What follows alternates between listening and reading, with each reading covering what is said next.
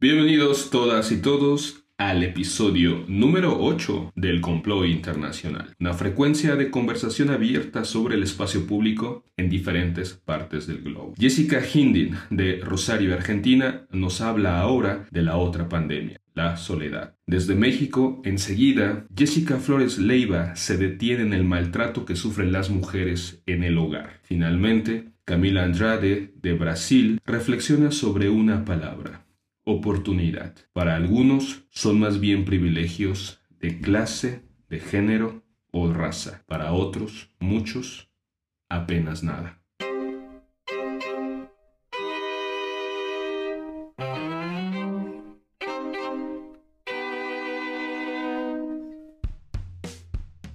Mi nombre es Jessica Gendín, soy argentina, estudié Relaciones Internacionales y comparto con ustedes este pequeño análisis sobre la otra pandemia, la soledad.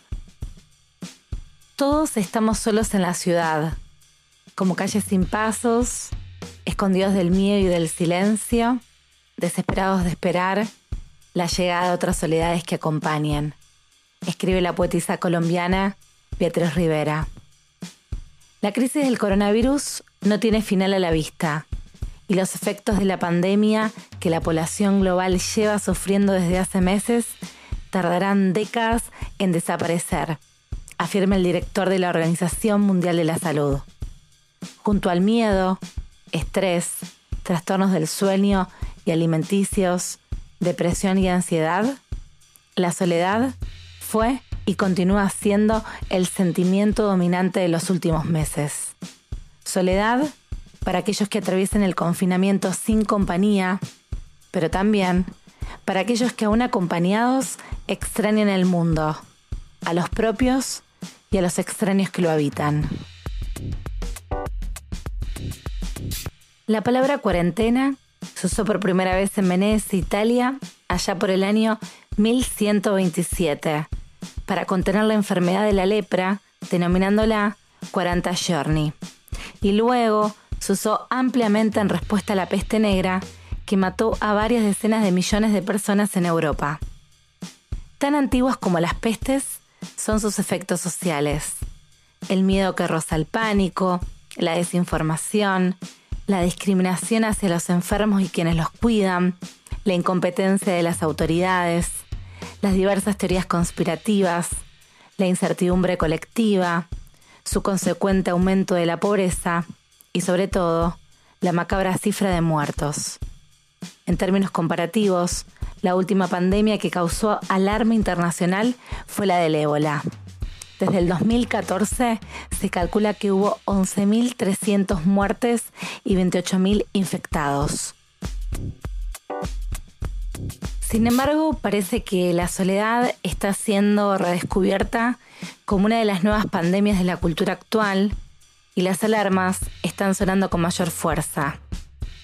El confinamiento físico es también para millones una cuarentena emocional, un doble encierro de difícil tránsito. Me pregunto, ¿cómo es que estamos viviendo? ¿Solos o en compañía? ¿Y esto cómo afecta?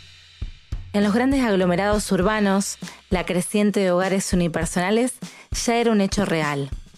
En Argentina, al igual que otros países de América Latina y de la región, vienen sufriendo transformaciones en el seno de la familia y el hogar. Según el último censo nacional, en el año 2010, un 17,7 de los argentinos vive solo. Asimismo, la ciudad de Buenos Aires se posiciona como aquella que concentra el mayor porcentaje de hogares unipersonales, alcanzando más de un 30%. Ahora bien, ¿quiénes son estos residentes de hogares unipersonales y qué características tienen? Podemos decir que el 47% de los adultos mayores de 65 años son mujeres y que la población joven adulta que vive sola hasta 35 años, en su mayoría, son los hombres. Pero, ¿qué datos nos muestran estas soledades urbanas? La pandemia del coronavirus nos confronta nuevamente en un marco crítico e incierto. Paula Daniela Fernández López, socióloga e investigadora argentina, se pregunta, ¿Cómo se resignifica el espacio vacío? ¿Cómo paliar un sentido de soledad en relación con los afectos más cercanos? ¿Qué efectos conciliadores de soledades traen el uso de la tecnología en nuestra vida? Y finalmente, ¿cómo operar por medio de la política pública las problemáticas de salud y cuidado de los adultos mayores que viven solos? El ser humano es un ser incompleto, vulnerable, dependiente y por lo tanto sociable por naturaleza y por necesidad. Especialmente somos seres gregarios. Robert Castell, el filósofo francés, en el ascenso de las incertidumbres afirma, los individuos están desigualmente respaldados para ser individuos. Es decir, la libertad y la autonomía no son posibles sin la red de relaciones que nota de sentido a nuestra vida y la proyecta a los demás. Con seguridad, el mensaje de la pandemia será como aquel verso del poeta inglés John Donne. Ningún hombre es una isla. Tenemos necesidad del otro, porque la humanidad es nuestro continente.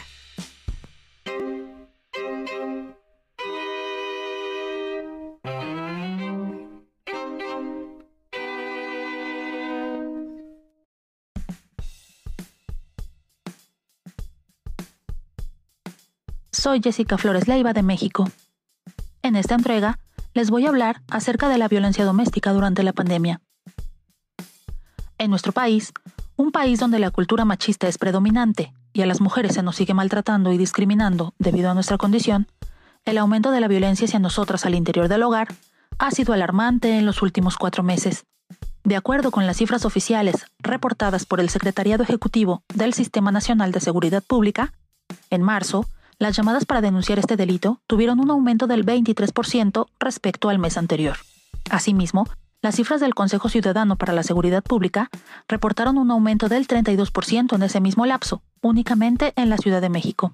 Adicionalmente, el Consejo Ciudadano reportó que en los primeros siete días de abril se habían recibido cerca del 50% del total de llamadas registradas el mes previo, y que el principal agresor fue identificado como la pareja, novio o esposo de las víctimas. Estas cifras alertaron a las organizaciones, instituciones y colectivos sobre una tendencia a la alza de la violencia dentro de los hogares. Cabe señalar que la violencia doméstica es un flagelo invisible que poco a poco va causando el deterioro físico y moral de las mujeres que la padecen, y también es resultado de los procesos sociales de normalización de la violencia a nivel estructural, así como de la impunidad sostenida que se brinda a los denunciados.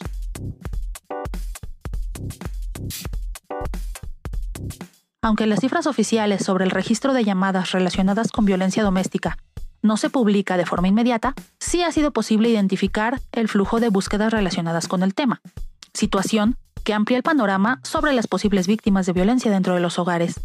Al respecto, Google Trends es la herramienta auxiliar que ha permitido identificar las tendencias e intereses de búsqueda en Internet en relación con periodos y localidades determinadas.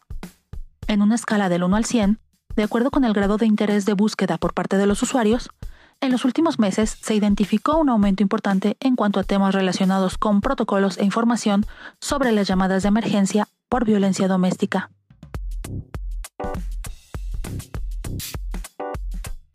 De enero a mayo del 2020, la evolución de las búsquedas sobre temas relacionados con violencia doméstica mantuvo una tendencia continua, en la que se acentuaron los altos índices de violencia de género que se vivía en México, incluso antes de que el gobierno de la ciudad capital decretara el confinamiento oficial por el COVID-19. Y a partir de que la cuarentena fue implementada, los intereses de búsqueda hacia los temas de violencia doméstica, así como los protocolos para pedir ayuda, se incrementaron arriba de los 75 puntos durante abril y mayo.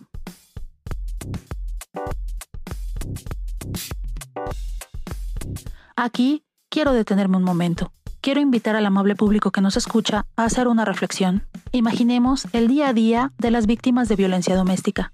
Pensemos en su condición, en su situación emocional durante la pandemia, en sus sentimientos. Pongámonos por un segundo en su lugar. Sin duda, para estas víctimas, el encierro ha sido un periodo difícil, porque muchas de ellas, aparte de estar sometidas al estrés que trajo el confinamiento, dedicándose a labores del hogar, al cuidado de los hijos, al trabajo en línea, o hacer todo lo anterior, también se han visto obligadas a convivir la mayor parte del tiempo con una pareja abusiva y cruel. Tristemente, una buena parte de las mujeres que han padecido violencia doméstica durante la cuarentena la han aguantado porque se habían habituado a esa situación desde antes. El imaginario social acerca de la violencia doméstica tampoco es muy alentador. Al respecto, es posible señalar que, desafortunadamente, se tiene la creencia de que el problema se puede solucionar, siempre y cuando las mujeres quieran. Es decir, la sociedad hace recaer sobre las víctimas la mayor parte de responsabilidad, puesto que supone que ellas, en algún momento, tendrán que darse cuenta de su situación y estarán dispuestas a escapar. Sin embargo, salir del círculo de violencia doméstica no es tan sencillo. Lo que la mayoría de esta sociedad que prejuzga a las mujeres parece ignorar es que el maltrato diario es asumido por las víctimas como resultado de una condición adquirida que se denomina síndrome de indefensión aprendida. Este síndrome consiste en un estado psicológico que se manifiesta cuando una persona comienza a asumir que ha perdido el control sobre su ambiente y el entorno que le rodea, haciendo inútil cualquier esfuerzo que realice para retomar este control. Por esta razón, es muy difícil salir de las dinámicas de abuso que se dan al interior del hogar.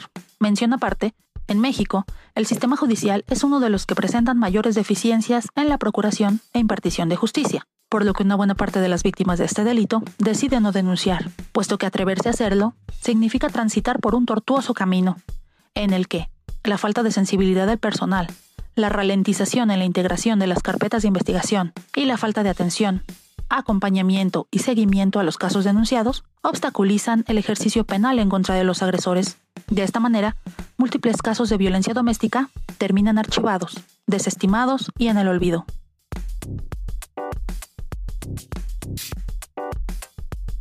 Por estas razones, es imperativo que el gobierno de la República muestre una mayor sensibilidad al tema de la violencia doméstica durante la pandemia y no intente minimizarlo, como ha tratado de hacerlo en estos últimos meses. Es menester que los funcionarios del más alto nivel se preocupen por diseñar y articular políticas de atención a las víctimas de este delito y que estas políticas sean lo suficientemente efectivas. Para las autoridades, es impostergable recibir y escuchar a las miles de mujeres que han padecido violencia doméstica durante el confinamiento, estar al tanto de sus necesidades, trabajar junto con ellas y brindarles el acompañamiento legal y psicológico que necesitan hasta que se garantice la impartición de justicia. No es posible ignorar a las víctimas y pretender que no está pasando nada, porque está pasando, y mucho.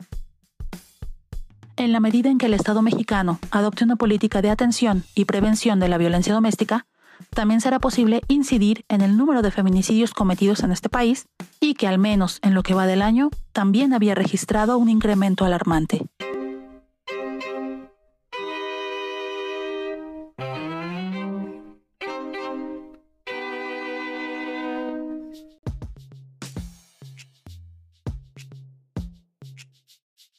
Hola, mi nombre es Camila Andrade, soy de Brasil y soy estudiante de doctorado en Ciencia Política en la Federal do Rio Grande do Sul.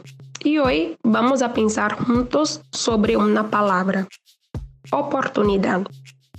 Sí, creo que en esa pandemia pensamos mucho cómo las personas lidiaron con todo eso y cómo las condiciones, sea social, económica, política, de raza, de género, cambian de persona a persona.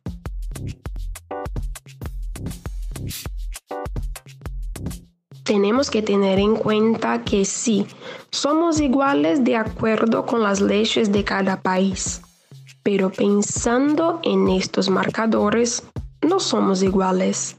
Lastimosamente, cada persona tiene oportunidades distintas y mucho de eso está relacionado al sistema en que vivimos.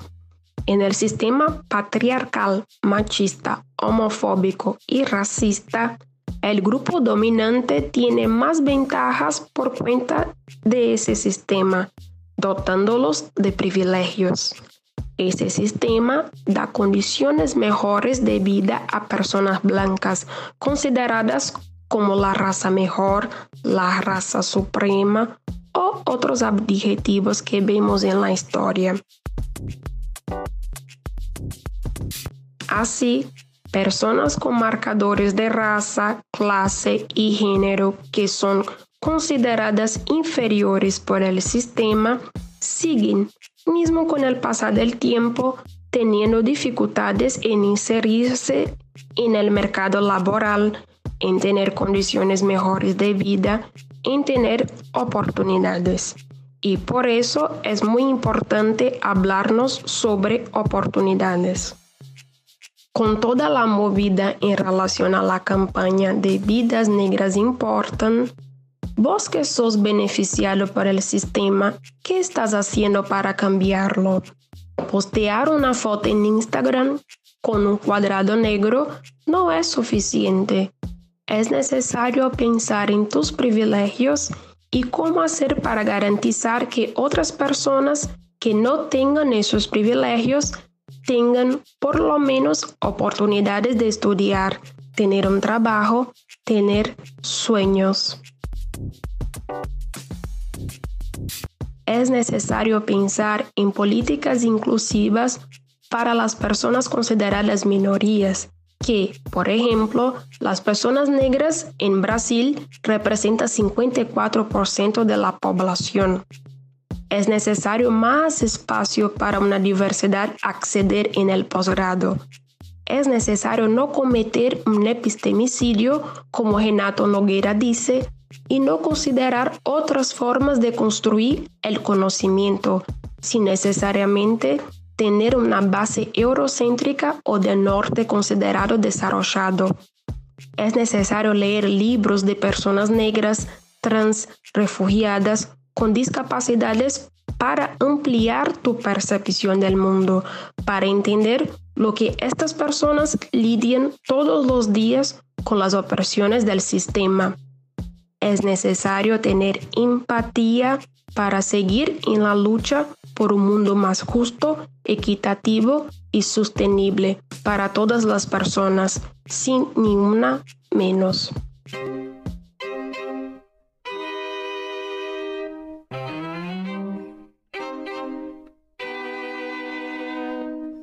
Hemos llegado así al término de este programa. Nombre de las mujeres que hicieron posible este episodio, les agradecemos que nos hayan dejado entrar hasta sus oídos. Nos escuchamos pronto, muy pronto, en el siguiente complot.